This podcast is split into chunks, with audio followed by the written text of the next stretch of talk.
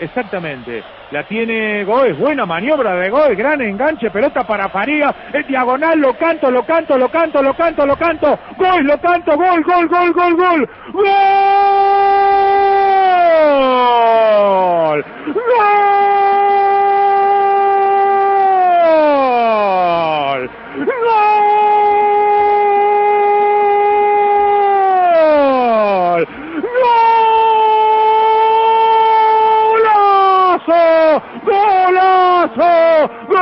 golazo de Colón, golazo del campeón, a lo campeón Colón, a lo campeón Colón en el Monumental de Núñez, mostrando su personalidad, mostrando autoridad, mostrando credenciales de campeón, mostrando la estrella orgullosamente iluminada en su pecho, una gran maniobra entre Sheikler Goes y Facundo Farías, el colombiano que adivinó una diagonal extraordinaria de Facundo Farías. Farías no se nubló adentro del área, se tomó un tiempito más y en vez de definir cruzado, como lo que hubiesen hecho la mayoría de los delanteros del fútbol argentino, prefirió tomarse un tiempo, enganchó hacia atrás, dio un pase bárbaro a Jailer Goes que prácticamente con el arco desguarnecido porque Armani estaba desesperado, gateando ante la presencia de Facundo Farías. Jailer Goes definió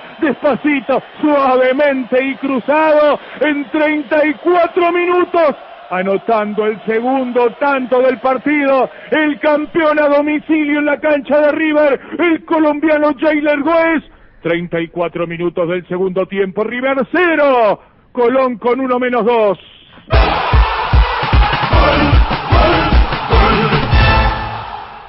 Golazo del Colón, golazo de Sheiler Goes, toda del colombiano, eh, toda del volante central y toda de Domínguez que lo puso, que lo trajo de Colombia este pibe desconocido de solo 21 años, golazo de Sheiler que trasladó, que llevó con solvencia, con técnica, con prestancia, le tiró la pelota larga a Facu Farías y como decía el Taro en el relato, podía definir Farías, Farías inteligentísimo, el centro atrás para que el colombiano que había hecho toda la jugada defina con el arco a su merced, con un Armani absolutamente desguarnecido, absolutamente regalado para la definición del moreno colombiano, golazo de Sheiler con ese toque suave, tac,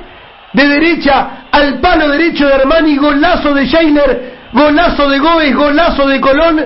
que con 10 en el Monumental estrena la estrella en gran forma, gana 2 a 0, aunque falta una eternidad todavía.